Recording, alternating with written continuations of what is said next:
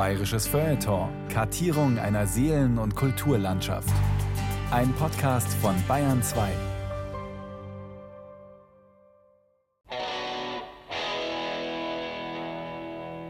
Tausche einen Liter Schnaps gegen ein paar Wollhandschuhe.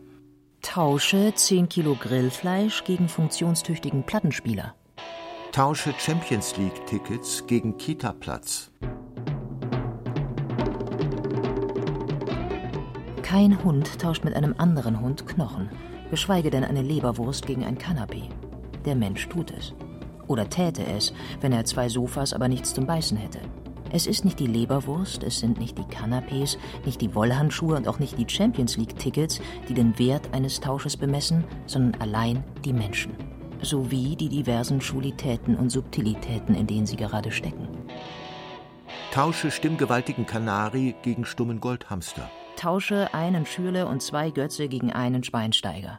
Tausche Hausdrachen gegen Betthäschen. Erstaunlich begehrte Tauschgüter in fast allen Miseren zu fast allen Zeiten waren Menschen. Genauer gesagt Frauen. Noch genauer gesagt junge, hübsche, gebärfähige Frauen.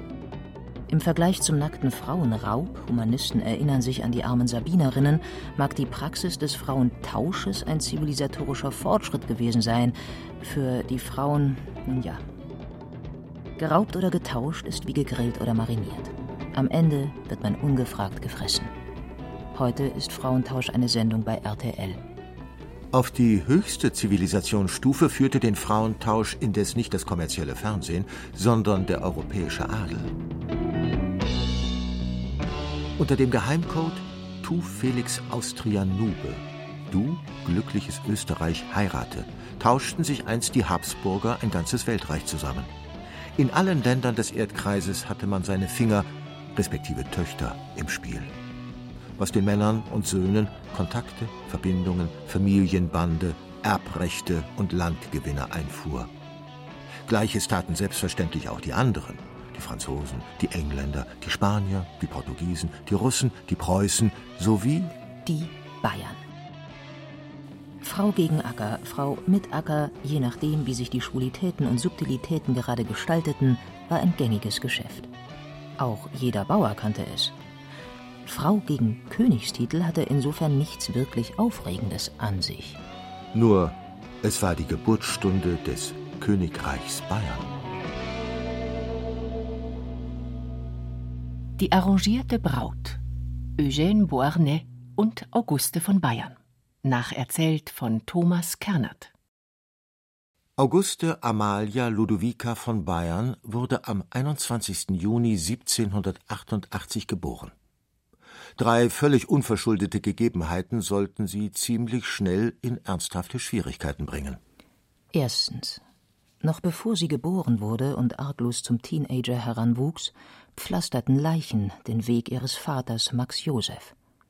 Nacheinander starben sein Onkel, Pfalzgraf Herzog Christian IV. von Zweibrücken, sein Bruder, Herzog Karl II. August von Pfalz-Zweibrücken, dessen Sohn Karl August Friedrich, sein Pate Kurfürst Max III. Joseph von Bayern sowie ein weiterer Onkel, nämlich Kurfürst Karl Theodor von Pfalz-Bayern. Diese kinoreife Todesserie sowie der Umstand, dass drei der teuren Verblichenen keine männlichen, zumindest keine legitimen Nachkommen hinterließen, beförderten Augustes Vater 1799 völlig überraschend auf den Thron Bayerns, wo er, ein rundlicher, gemütlicher Herr in den frühen 40ern, als Kurfürst Max IV. Joseph Platz nahm. Noch heute sitzt er vor der Münchner Oper auf seinem Thron und bestellt mit der Rechten fünf Bier im nahegelegenen Spatenhaus. Der zu jenem Zeitpunkt elfjährigen Auguste bereitete der kuriose dynastische Aufstieg ihres Vaters zunächst keine Probleme. Anders der Tod ihrer Mutter, der Landgräfin Auguste Wilhelmine von Hessen-Darmstadt im Jahr 1796. Für die kleine Auguste und ihre vier Geschwister darunter der nachmalige König Ludwig I., war es ein Schlag.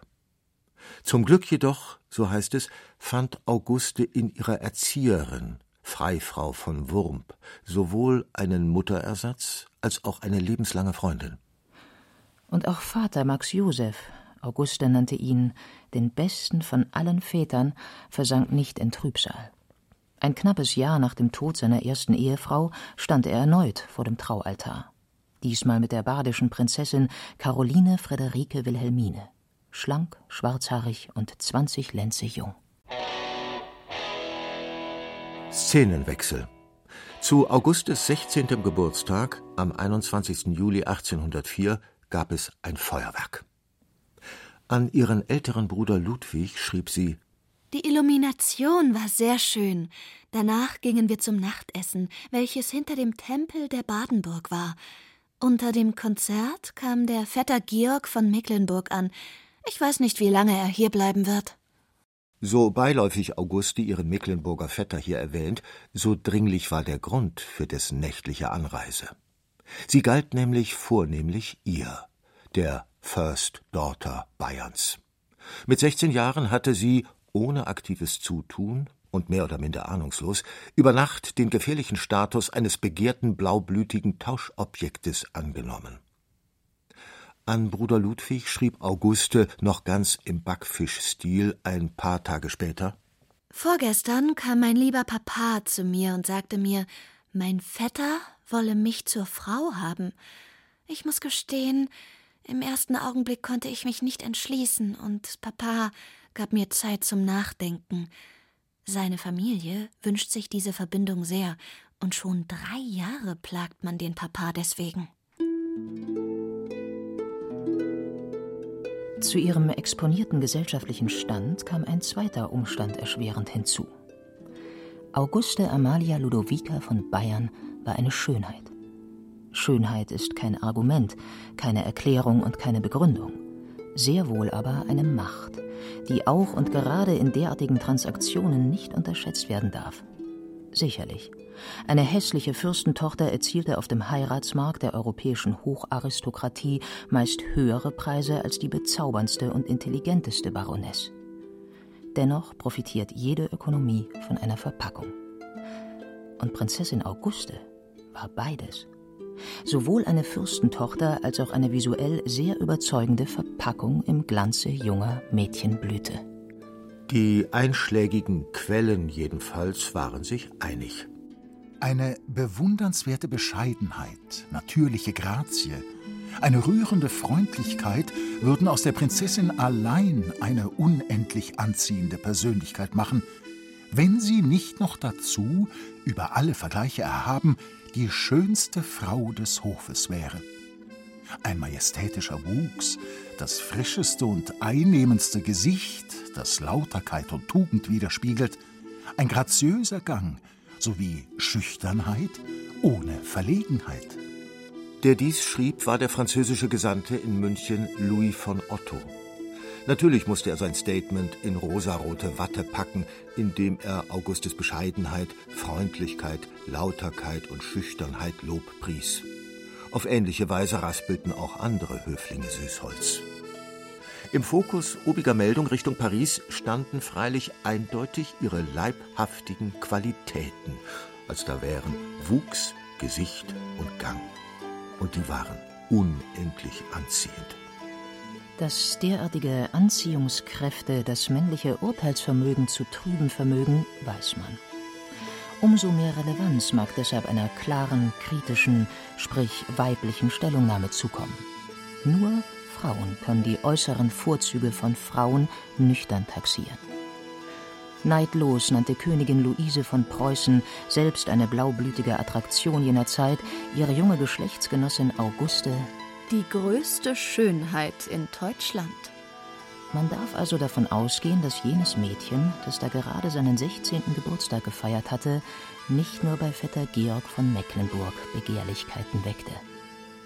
Die Schar der Kunden, wie Graf von Montgelat die hochherrschaftlichen Bewerber um der Prinzessin Hand nannte, wuchs schnell.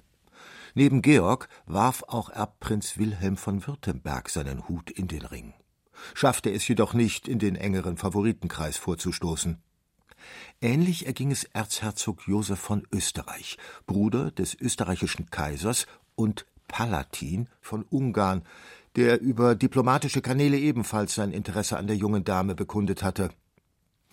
Unter vorsichtiger Bezugnahme auf die bereits fortgeschrittenen Bemühungen Georgs von Mecklenburg sowie eines weiteren Kunden des Erbprinzen von Baden, Karl Ludwig Friedrich, riet Montgelat dem Erzherzog von einem Engagement in dieser Angelegenheit in untertänigster Freundschaft und Verbundenheit ab. Die Umworbene selbst nahm den Rummel um ihre hübsche Person ziemlich professionell hin. Ihr wäre sowohl Vetter Georg von Mecklenburg als auch Erbprinz Karl von Baden recht gewesen. Als bewundernswert bescheidene und rührend freundliche Tochter ihres kurfürstlichen Vaters ließ sie das Unvermeidliche auf sich zukommen. Sie wusste. Mit Liebe im romantischen Sinn des Wortes hatte das Ganze nichts zu tun. Dergleichen findet allein in der Fiktion, im Roman, in der Oper, im Imaginären statt.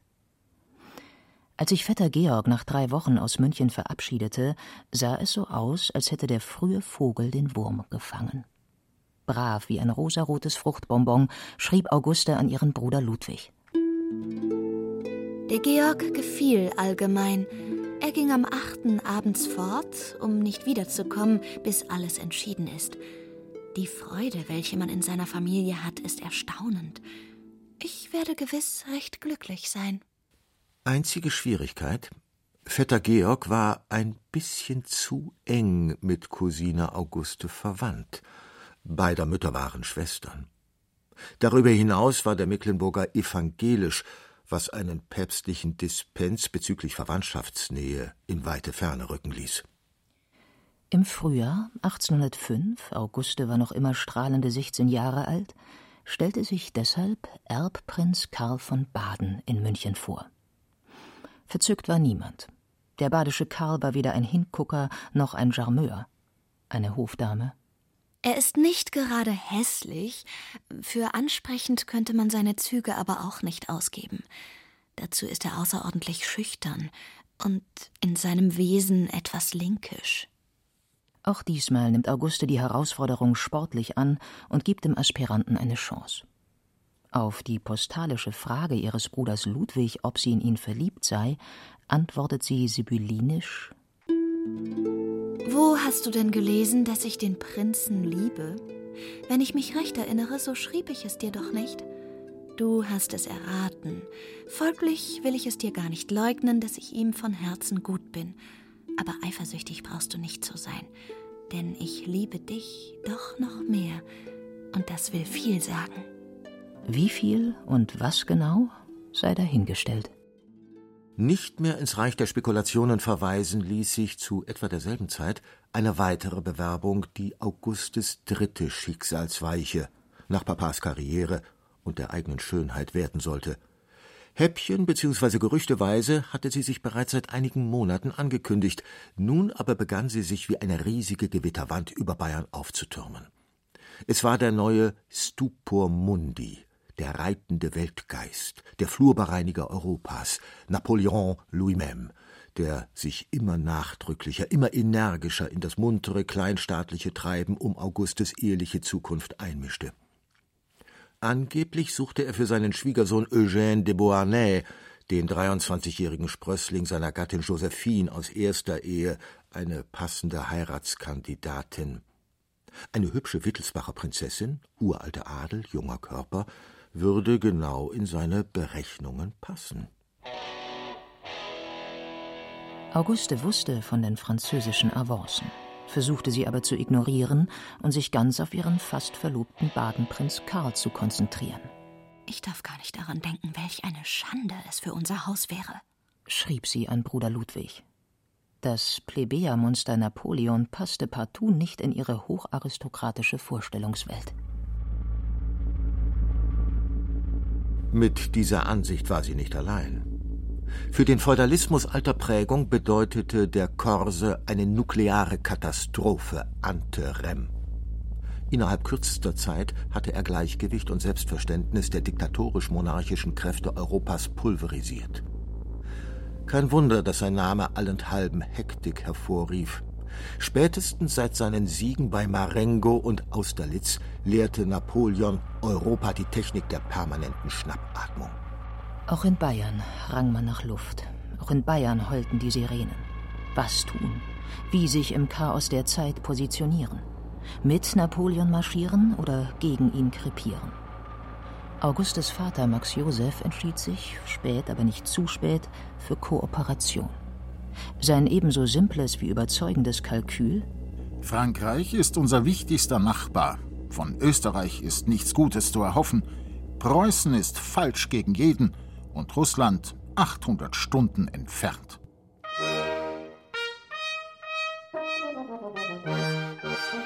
Die neue Freundschaft mit Frankreich, fixiert im Bogenhausener Geheimvertrag sowie im Vertrag von Brünn, beide 1805, brachte Bayern im Tausch gegen Waffenbrüderschaft beträchtliche Gebietsgewinne ein. Die Bistümer Würzburg und Bamberg, Mittel- und Oberfranken, Schwaben, das Allgäu, Tirol und Passau. Darüber hinaus wurde Bayern, sozusagen als Zuckau, die erbliche Königswürde zugesichert. Für den ehemaligen Sprössling einer pfälzischen Seitenlinie der Wittelsbacher mit einstmals 0,0 Aussichten auf einen wie auch immer gearteten Thron ein wahrlich krönender Abschluss. Der im eher frankophoben herzoglichen Familienkreis freilich für dicke Luft sorgte. Während sich Kurfürstin Caroline, Max Josefs zweite Frau, in den Schmollwinkel zurückzog, Oton Max Josef, Sie behandelt mich kalt, ging Kronprinz Ludwig, der nachmalige Italien-, Griechenland- und Lola Montes-Fan, theatralisch in die Luft. Obgleich die in Aussicht gestellte Königswürde gerade seinem optimierungssüchtigen Naturell hätte schmeicheln müssen, gefiel er sich in der Rolle des ödipalen, vaterkritischen Franzosenhassers. Er, voll Liebe für die Franzosen, für Trikolore, für Republik, für Napoleon. Ich, entschieden dessen Feind, ja ein glühender Feind der Franzosen, voll deutschen Sinnes, ihm völlig fremd. Vor allem jedoch für Auguste spitzte sich die Lage nun dramatisch zu. Sollte sich Napoleons Interesse an ihr tatsächlich intensivieren, so stünde sie als heiratsfähige Tochter eines mit Frankreich frisch liierten Fürsten nicht nur zwischen Vater und Bruder, sondern vor allem, mehr oder minder, nackt auf dem Präsentierteller und damit voll im Regen. Und so kam es, wie es in München niemand wollte. Bei einem persönlichen Treffen Max Josefs mit Napoleon am 7. November 1805 in Linz bat letzterer nicht um Augustes Hand, sondern verlangte sie. Max Josef schluckte, verwies auf die erst zu eruierende Bereitschaft seiner Tochter und machte sich aus dem Staub Richtung München wo seine Tochter Auguste, mittlerweile 17 Lenze alt, sofort wechselweise Schweißausbrüche bekam bzw. sich in langanhaltende Ohnmachten flüchtete. Was Gouvernante und Mutterersatz, Freifrau von Wurp, angeblich dazu inspiriert haben soll, ihr Küken durch Flucht nach Dresden vor den Fängen Napoleons in Sicherheit bringen zu wollen. Was freilich misslang und Auguste an Bruder Ludwig schreiben ließ, ich sehe mich für verloren an. Den Kaiser der Franzosen jedoch zu noch deutlicheren Tönen animierte. Über diverse diplomatische Kanäle ließ er klipp und klar verlautbaren, ohne Auguste würde es keine Freundschaft mit Frankreich geben, keine Gebietszuwächse und keine Königswürden für Bayern. Der Gesandte Baron von Grafenreuth an Max Joseph Majestät haben das Schicksal ihres Hauses und des künftigen Königreichs in Händen. Ausrufezeichen. Eine Absage würde sie zugrunde richten. Zwei Ausrufezeichen. Um keine Missverständnisse aufkommen zu lassen, wiederholte Napoleon an Weihnachten 1805 sein Begehren an Max Joseph noch einmal schriftlich und in charmanter Deutlichkeit. Mein Bruder, ich schicke meinen Oberhofmarschall Duroc, um von Eurer Hoheit ihre Tochter, die Prinzessin Auguste für meinen Sohn Eugène zu erbitten. Subtext Ich könnte Oberhofmarschall Duroc, einen meiner engsten Vertrauten, auch ohne bitten und dafür mit einem Grenadierkorps schicken. Zum Glück jedoch fiel lediglich Napoleons Gattin Josephine in München ein im Schlepptau 15 Köche sowie Unmengen von Gepäck, aus dem sie die neueste Pariser Mode hervorzauberte und an den gesamten weiblichen Hofstaat verschenkte. Max Joseph verstand den Wink mit dem Kleiderständer und flehte seine immer noch stark derangierte Tochter an. Wenn es einen Funken Hoffnung gäbe, meine teure und herzlich geliebte Auguste, dass Sie jemals Karl heiraten könnten, würde ich Sie nicht auf den Knien bitten, darauf zu verzichten. Ich würde noch viel weniger darauf beharren, meine liebe Freundin, wenn ich nicht von den guten Qualitäten des Prinzen Eugène überzeugt wäre. Bedenken Sie, mein liebes Kind, dass Sie nicht nur Ihren Vater glücklich machen, sondern auch Bayern. Bedenken Sie, liebe Auguste, dass eine Zurückweisung den Kaiser zu Ihrem Feind machen würde. Glauben Sie mir, dass es mir unendlich schwer fällt, Ihnen in dieser Weise zu schreiben, aber die mir als unaussprechlichen Umstände und meine Pflicht, mich um die Interessen des Landes zu kümmern, das mir die Vorsehung zum Regieren übertragen hat, verpflichten mich dazu. Gott weiß, dass ich nur ihr Bestes will und dass niemand auf der Welt sie mehr liebt als ihr getreuer Vater und bester Freund Max.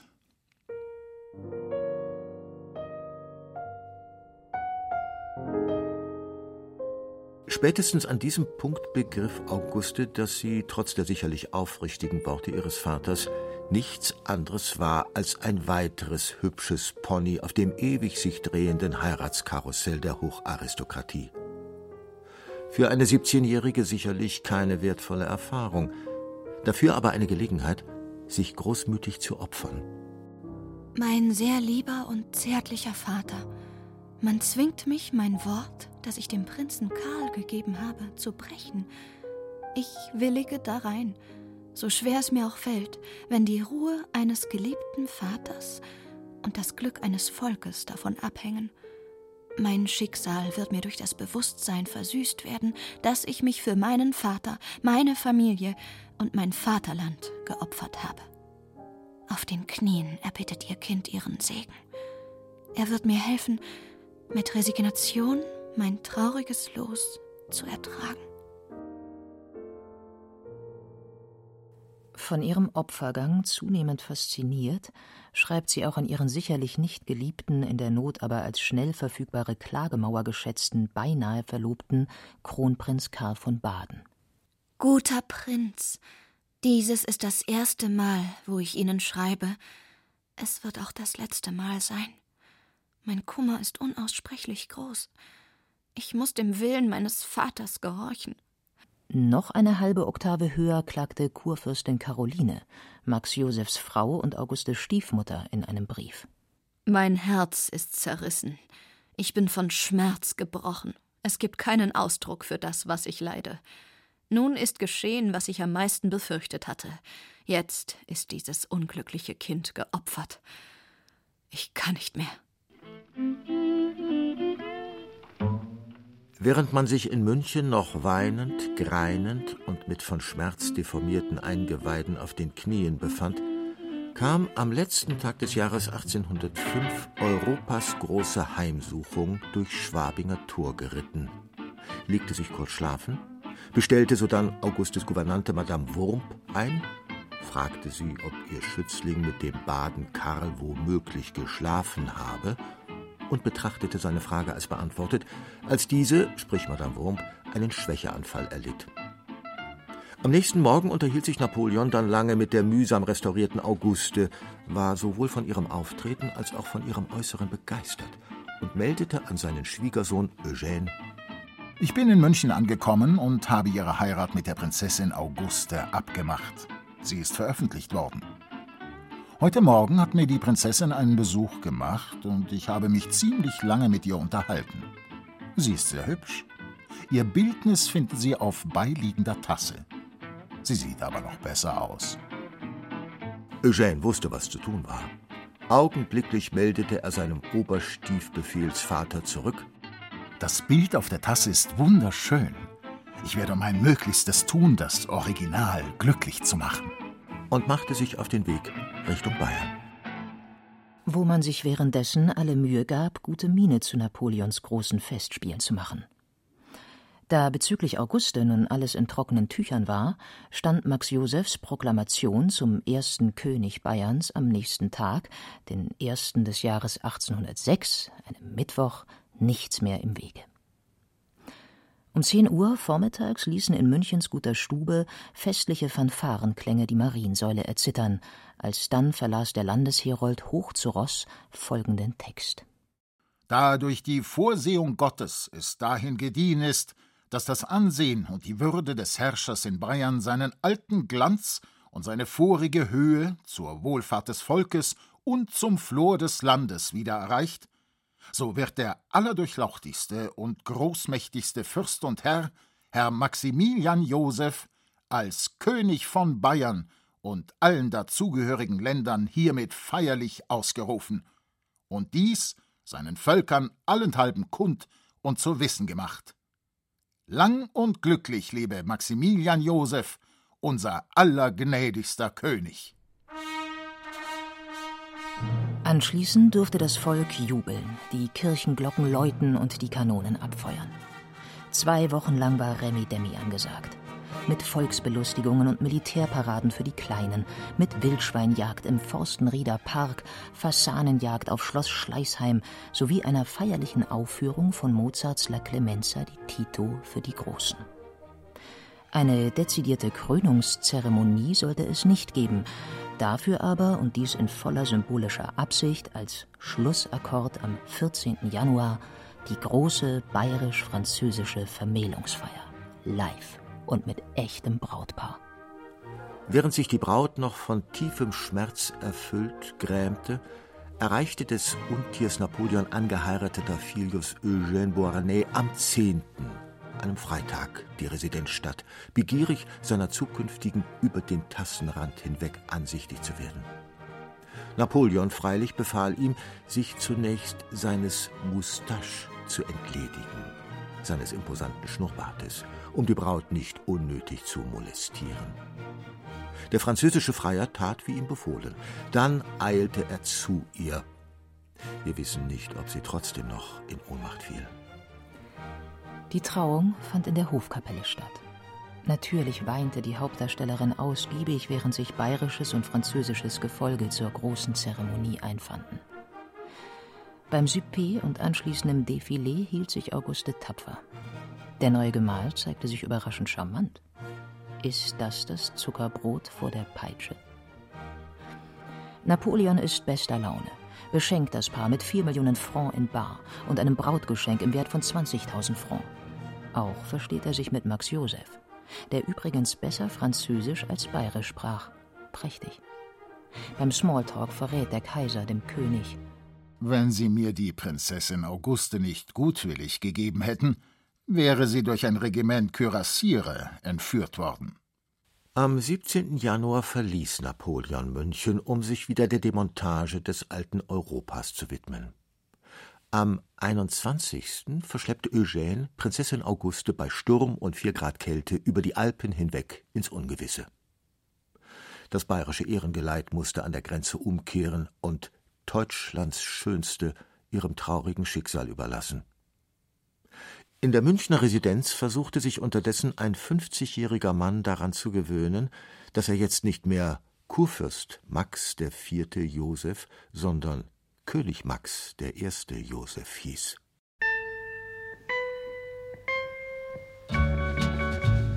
Wie heißt es so schön? Optimisten haben keine Ahnung von den Freuden der Pessimisten. Auguste von Bayern, verheiratete Auguste de Beauharnais, durfte sie erleben. Das heißt, natürlich nur, sofern jene neue Auguste de Beauharnais mit der alten Auguste von Bayern noch identisch war.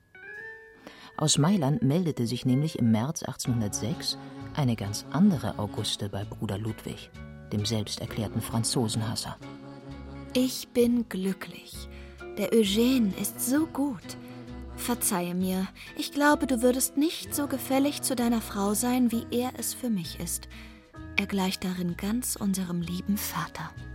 Das saß. Und schlimmer noch, es stimmte. Wer es nicht glaubt, lese die Briefe von Ludwigs späterer Gattin Therese von Bayern.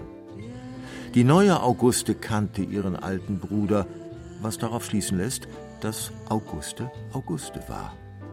Auch Madame Wurmp, Augustes ehemaliger Mutterersatz, lebenslange Freundin und Gouvernante, pardon, Dame d'Atour, bestätigt. Meine Prinzessin ist glücklich. Wie sollte sie es nicht sein? Ja, wieso nicht? Schließlich war Monsieur Eugène de Beauharnais kein napoleonischer Wurmfortsatz, sondern ein Kavalier vom Scheitel bis zur Sohle. Keine Frage, Napoleons Heiratspolitik war vor allem dem Versuch geschuldet, seine Mischpoke, die Bonapartes und die Beauharnais, beide nur Kleinadel, mit europäischem Hochadel zu verlinken. Durch die Heirat mit Auguste wurde Eugène ein Familienmitglied in der Crème de la Crème der europäischen Blaublütler. Dies hinderte Monsieur de Beauharnais jedoch nie daran, ein Homme d'honneur, ein Ehrenmann zu bleiben. In einem Brief beschrieb ihn seine Schwester Hortense einmal mit folgenden Adjektiven: Tapfer, treu, offen, großmütig, fröhlich, nachsichtig, gleichmäßig, milde, flexibel, rationell, verständig, gründlich. Der Brief schließt mit den Worten Alles in allem ein guter Mensch. Der gute Mensch Eugène wurde mit 24 Jahren Vizekönig von Italien und Staatserzkanzler von Frankreich. Als Feldherr diente er seinem Adoptivvater auf den verschiedensten Schlachtfeldern Europas und musste unter anderem das aufständische Tirol unterwerfen. Nach Napoleons katastrophalem Russlandfeldzug, bei dem unter vielen anderen rund 30.000 bayerische Soldaten ums Leben kamen, übernahm er den Oberbefehl über die Grande Armee in Deutschland und kämpfte bis zu Napoleons Ende treu an dessen Seite.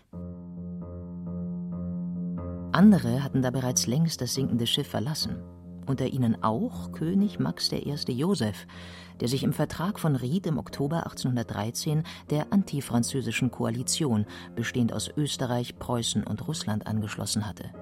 Als Napoleon davon hörte, rastete er aus, nannte seinen ehemaligen Bruder den allergrößten Schuft und versprach: Kein Friede, bevor ich nicht München verbrannt habe.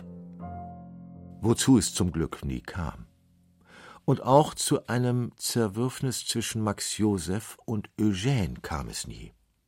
Die beiden mochten sich, verstanden sich, waren sich sympathisch, auch wenn sie nach 1813 für kurze Zeit auf verschiedenen Seiten standen. Beide waren, wenn man so will, in ihrem Leben die Treppe hinaufgefallen. Darüber hinaus erfüllte Eugène mit den von Hortense genannten Adjektiven seine Rolle als Ehemann und Schwiegersohn einfach zu perfekt, um wegen ein bisschen Krieg bei Königs in Ungnade zu fallen.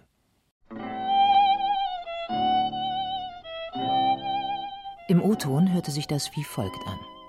Ein paar Tage vor der sogenannten Völkerschlacht bei Leipzig, die mit knapp 600.000 Soldaten das bis dato größte Gemetzel der Weltgeschichte werden sollte, schrieb Max Joseph an Eugène: Ich hoffe, mein lieber Eugène, dass wir beide uns deshalb nicht minder zugetan bleiben werden und dass ich vielleicht imstande sein werde, Ihnen durch Taten zu beweisen, dass meine zärtliche Freundschaft für Sie noch immer die nämliche ist.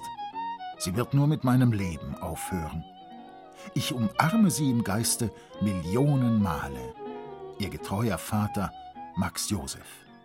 Nach der Schlacht, die Napoleons Karriere endgültig auf die schiefe Bahn brachte, antwortete Eugène: Was mich betrifft, so wage ich Ihnen zu versichern, dass ich, welches Los mir auch der Himmel beschert, stets würdig sein werde, Ihnen anzugehören und der Achtung und Liebe teilhaftig zu bleiben, von denen ich schon so viele Beweise erhalten habe. Ich bin, mein guter Vater, mit den Ihnen bekannten Gefühlen der Achtung und Zärtlichkeit Ihr ganz ergebener Sohn Eugène. Dienst ist Dienst und Schnaps ist Schnaps.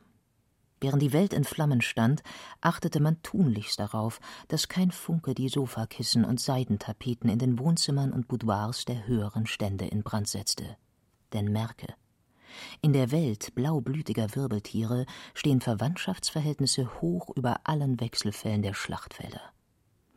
Das mag pervers klingen, und war es auch. Das einzig Tröstliche daran.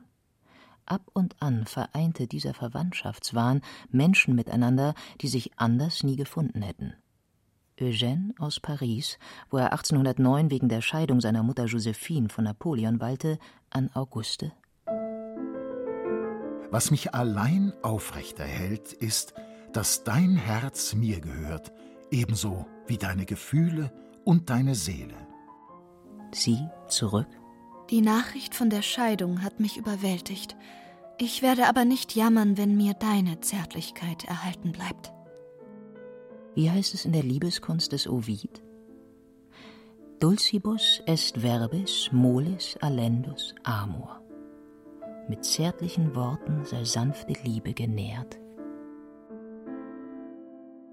Kurz darauf traten die Turteltauben gemeinsam bei einem Sommerfest auf.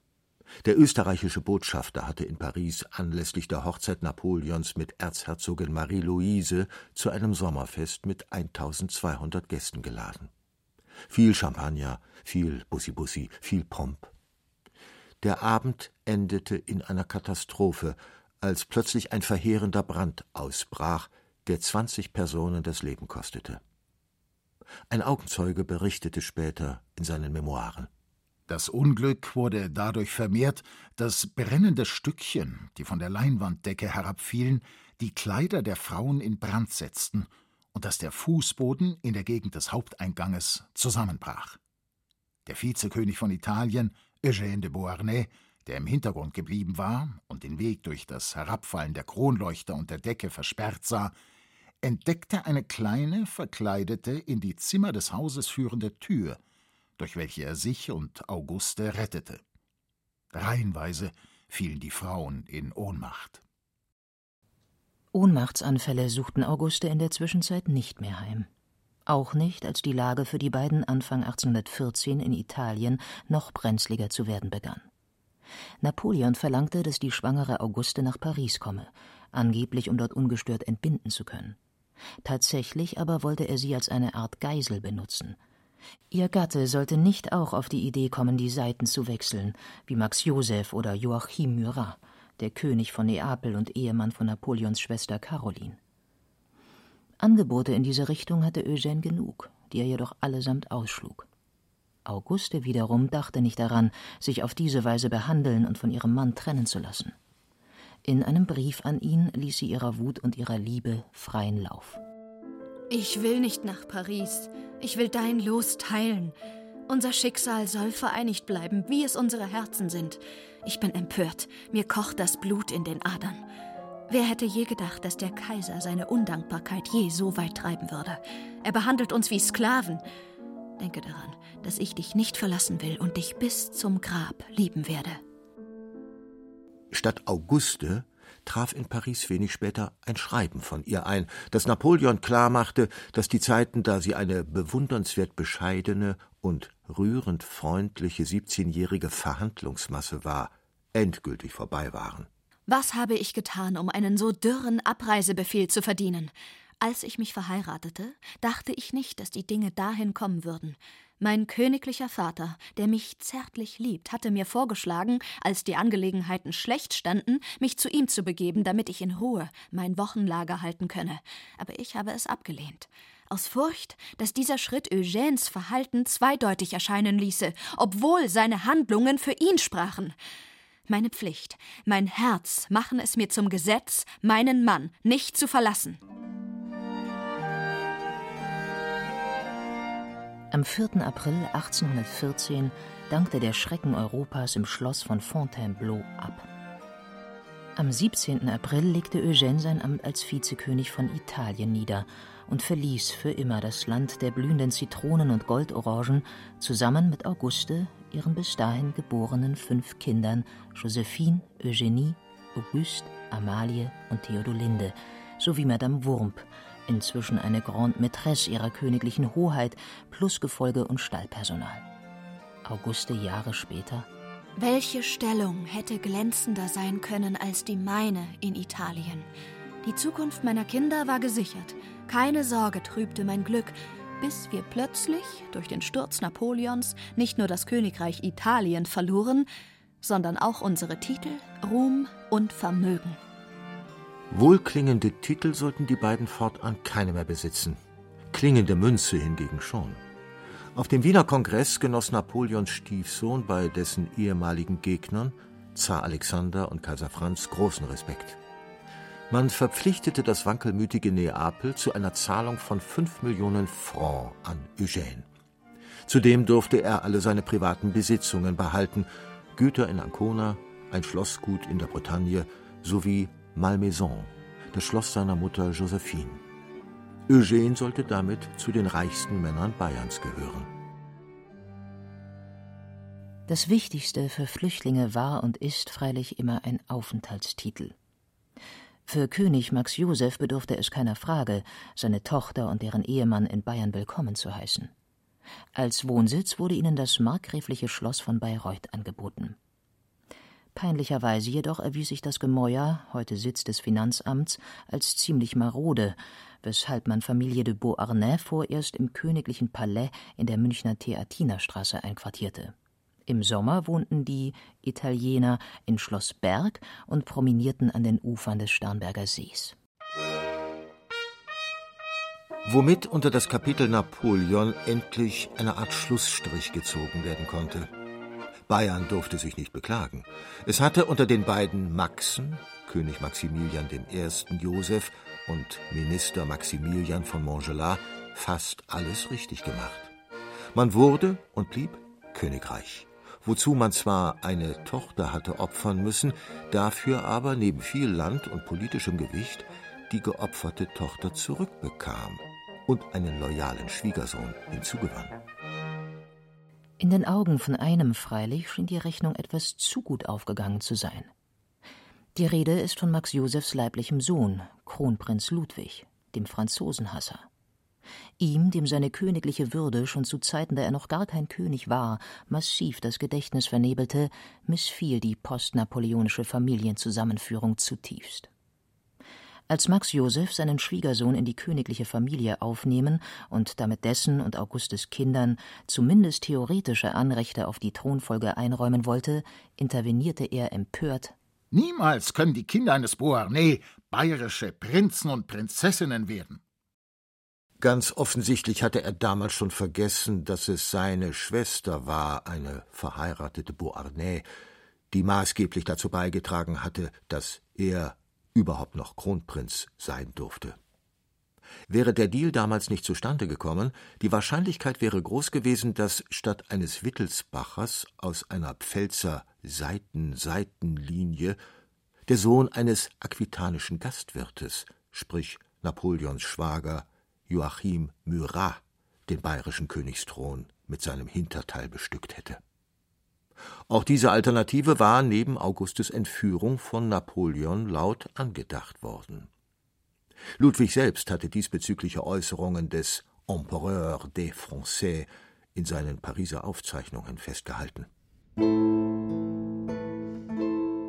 Immerhin. König Max Joseph ernannte Eugène zu dessen Namenstag am 15. November 1817 zum Herzog von Leuchtenberg und Fürst von Eichstätt. Während Eichstätt wenigstens existierte, wenn auch nur als kleine, kleine Weltecke, bestand der Herzogtitel von Leuchtenberg lediglich aus schönem Klang und heißer Luft. Heute schmückt der Name Leuchtenberg ein stark abgasbelastetes, vierstreifiges Teilstück des mittleren Rings zu München. Nach Eichstätt zog es Auguste und Eugène nur sporadisch. Sie bevorzugten eindeutig München. Im Norden der Residenzstadt erwarben sie 1816 für den obligatorischen Sommeraufenthalt das kleine Landschlösschen Ismaning und ließen es renovieren. Auguste liebte Schloss Ismaning so reizend und so ruhig. Pompeianische Malerei verwandelte den ehemaligen Landsitz der Freisinger Fürstbischöfe in ein kleines, aber feines Stückchen Italien. An einer der Wände des sogenannten Roten Saals tanzt die ehemalige Vizekönigin noch immer in luftige Gewänder gekleidet zum Rhythmus eines Tambourins. Es kann die Frömmste freilich nicht in Frieden tanzen, wenn es dem bösen Bruder nicht gefällt. Ludwig blieb auf Kollisionskurs. Obwohl selbst in München kaum anwesend, konnte er die Anwesenheit seines französischen Schwagers dort nicht ertragen. Zumal sich dieser nicht nur bei Max Joseph, sondern auch bei der Bevölkerung immer größerer Beliebtheit zu erfreuen erdreistete. Auf die Frage einer französischen Gesandtschaft, ob er sich noch als Franzose fühle, hatte er geantwortet: Ganz als Bayer. Eine Unverschämtheit. Und es kam noch unverschämter. Im Oktober 1817 verfiel der neue Bayer auf die wirklich anmaßende Idee, sich mitten in München dort wo heute das bayerische Finanzministerium steht, von seinem eigenen Geld ein Stadthaus, besser gesagt ein Stadtpalais errichten zu lassen. Ludwig erblasste und schrie Stararchitekten Leo von Klenze an. Ich will nicht, dass sich mein Schwager, der Franzos, hier niederlässt und baut. Doch auch der konnte nichts dagegen tun. Weshalb Ludwig beschloss, den Franzos mit kleinen, aber feinen protokollarischen Gemeinheiten zu piesacken, ihm die gebührenden militärischen Ehren zu verweigern, ihm zu verbieten, Königsgeburtstage in der Öffentlichkeit mitzufeiern und ähnliche Schweinereien. Eine Zeit lang schaute Auguste dem kindischen Treiben zu. Irgendwann jedoch vergaß sie ihre bewundernswerte Bescheidenheit und rührende Freundlichkeit und nahm mit kochendem Blut ihren Bruder unter Beschuss. Wäre doch gelacht, wenn man einem Napoleon erfolgreich die Meinung geigen konnte, nicht aber dem eigenen Bruder. Ludwig sauste der Kopf, als er folgende Worte zu lesen bekam. Die Vereinigten Mächte gaben uns fünf Millionen. Ich wünschte, in Bayern zu bleiben, besonders da wir mit unserem Vermögen nie zur Last fallen können. Und dies versagt man uns, weil mein Mann ein geborener Franzos ist. Bruder, dieses ist zu arg. Meine Augen sind ganz geöffnet und ich sehe, was ich mich gezwungen hatte, nicht zu sehen und für unmöglich hielt, nämlich deinen Hass gegen uns, welcher uns eine qualvolle Zukunft vorbereitet. Aber so weit ist es nicht mit uns gekommen, dass wir gezwungen sind, von dir abzuhängen. Also erstaune nicht, wenn du hörst, dass Eugen sein Haus nicht fortbauen lässt. Denn wir wären große Toren, wenn wir unser Geld an einen Ort verschwenden täten, welchen wir nach dem Tod unseres guten und geliebten Vaters nicht mehr anständig bewohnen könnten. Bauherrenstreik? heute in der am dichtesten besiedelten Stadt Deutschlands nicht mehr ganz nachvollziehbar, damals jedoch eine mehr als originelle Methode, um die öffentliche Aufmerksamkeit ohne große Worte auf die Querelen im Inneren des Königshauses zu lenken. Und siehe da, Ludwig, der passionierteste Baumensch vor Erfindung von Lego, gab klein bei und beendete seine Kinderstreiche. Vier Jahre später, im August 1821, stand das Palais Leuchtenberg und avancierte schnell zum Mittelpunkt des damaligen Partygeschehens. Französisch-italienische Eleganz war en vogue und wurde von den de Beauharnais mit Eleganz und Raffinesse bespielt. Leider jedoch pochte bereits kurze Zeit später, 1823, ein ganz anderer Feind an die Türen der Beauharnais. Beim Ostergottesdienst in der Hofkapelle kommt es zu einem Zwischenfall. Unruhe, Lärm. Augustes zweiter Bruder, Prinz Karl, führt Eugène hinaus. Ich stürze ihnen nach. Mein Mann hatte die Sprache verloren. Ich brachte ihn ans Fenster, doch dauerte es eine halbe Stunde, bis er wieder sprechen konnte. Dass Eugen das Bewusstsein nicht verloren hatte, ohne Hilfe die Treppe hinauf und hinabgehen konnte, beruhigte mich und bewies mir, dass es sich nicht um einen wirklichen Schlaganfall handelte. Eugène versucht, gute Miene zum bösen Spiel zu machen. In den nächsten Monaten ist er es, der wiederholt in Ohnmacht sinkt. Der Herzog bleibt trotzdem gelassen und realistisch. Ein Augenzeuge. Mehrere Äußerungen des Herzogs lassen keinen Zweifel, dass er die Gefahr seiner Lage vollkommen erkennt und sich für verloren hält. Dessen ungeachtet sucht er Zerstreuung, gibt Bälle, macht Spaziergänge oder spielt Karten mit dem König. Besserungen folgen auf Krisen, Hoffnungen auf Niedergeschlagenheit. Auguste zeichnet die Krankheitssymptome ihres Mannes akribisch auf. Die mangelnde Hirndurchblutung wird mit frisch geschlachteten Tauben behandelt, die man dem Herzog auf den Kopf legt. Am 21. Februar 1824 ist es dann vorbei. Der Franzos ist tot. König Max I. Joseph versinkt in Selbstmitleid und klagt. Ich habe meinen armen Eugen verloren. Was muss ich alles erleben? Für Auguste bricht eine Welt zusammen. Anfangs fühlte ich mich nur deshalb glücklich, weil ich meinem Vater beweisen konnte, wie sehr ich ihn, meine Familie und Bayern liebte. Erst als ich die schönen, guten und brillanten Eigenschaften Eugènes erkannte, schätzte ich mich glücklich, seine Frau zu sein. Jetzt raubte der Tod mir meinen Eugène, für den ich seit 18 Jahren lebte, mit dem ich Leid und Freude teilte und der mein Freund, meine Stütze, mein Stolz war.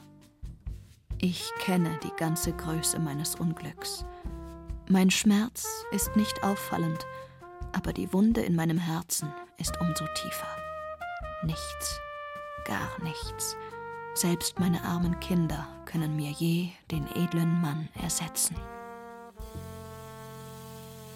Auguste wurde mit knapp 36 Jahren Witwe und blieb dies 27 Jahre lang.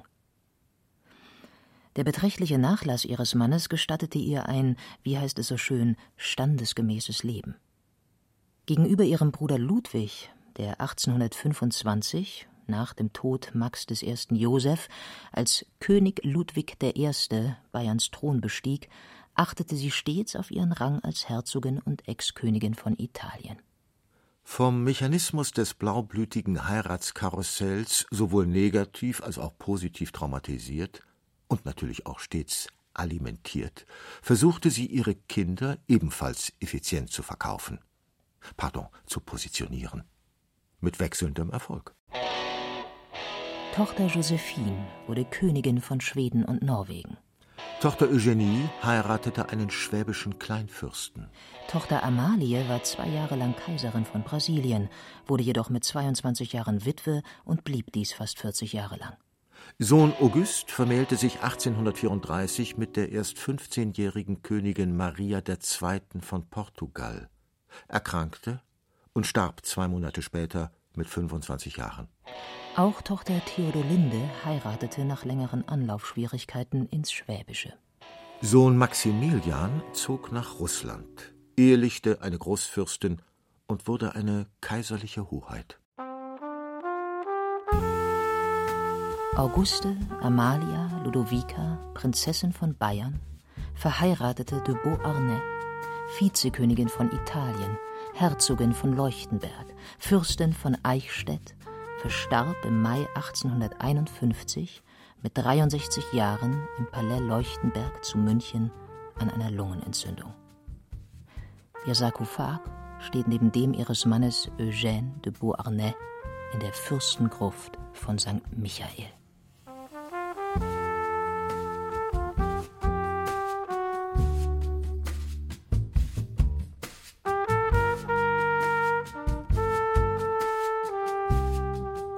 Die arrangierte Braut. Über eine außerplanmäßige Liebe in außerplanmäßigen Zeiten berichtete Thomas Kernert. Es sprachen Katja Bürkle, Andreas Neumann, Laura Mehr und Frank Mannhold. Ton und Technik Roland Böhm. Regie Thomas Kernert. Redaktion Carola Zinner. Eine Produktion des Bayerischen Rundfunks 2021.